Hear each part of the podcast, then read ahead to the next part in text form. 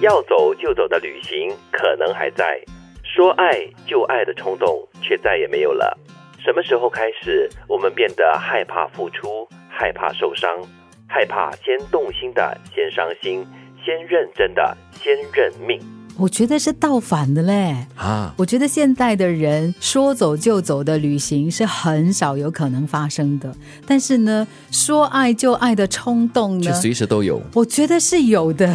可是看不同的年纪吧。我，觉得现在是那个爱情泛滥的年代，大家都太过孤寂了，孤单。了。啊。或者是我讲的是我看到的很多在一个关系以外的关系的发生，啊。就是可能大家的那个节制跟控制，嗯。自制的那个能力弱了很多。是。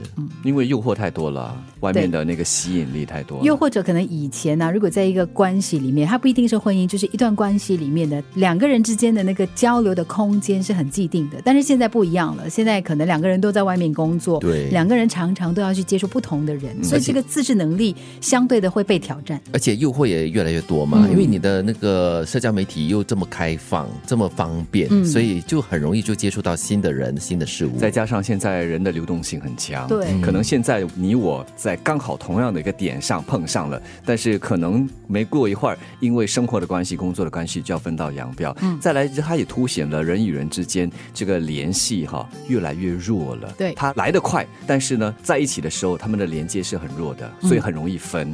同时也反映出刚才提到的人，虽然可能旁边有另外一个人，或者周边很多人，但是心灵是空虚的。哦，很多原因哈，说到我们现在好脆弱。说到很多人心坎里去啊，可能我觉得是现代人的一种痛苦，就是我们常常要面对很多的挑战，我们常常面对很多的感情上的磨难。嗯，又或者是现在是不是整个世代人类发展文化的一个趋势？嗯，都是我们所说的 touch and go，它是比较表面的，反而深化的并不是很多，嗯因为没有时间，没有耐性，再加上现在。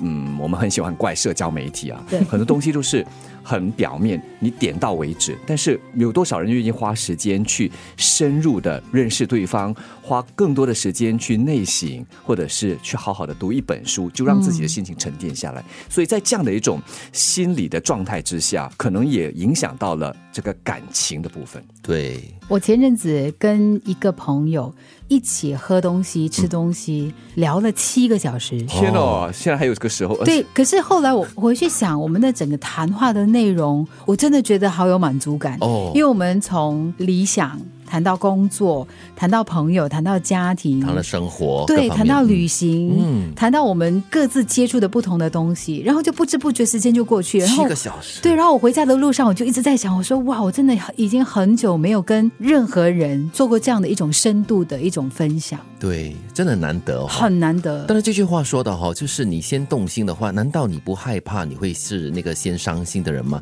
或者就如刚才德明所说的，你很容易就动心了嘛，所以嗯也不会伤得很深，那就走吧，那就散吧，一拍两散这样子。嗯，可能现代人就勇于积极争取嘛，嗯但是争取得来也有这样的一个心态，说他随时都会散，随时都会没有。嗯所以正如刚才你所说的，我动心，我先采取主动没有关系啊，反正就是这样子嘛，有就有了，没有就算。嗯，要走就走的旅行可能还在，说爱就爱的冲动却再也没有了。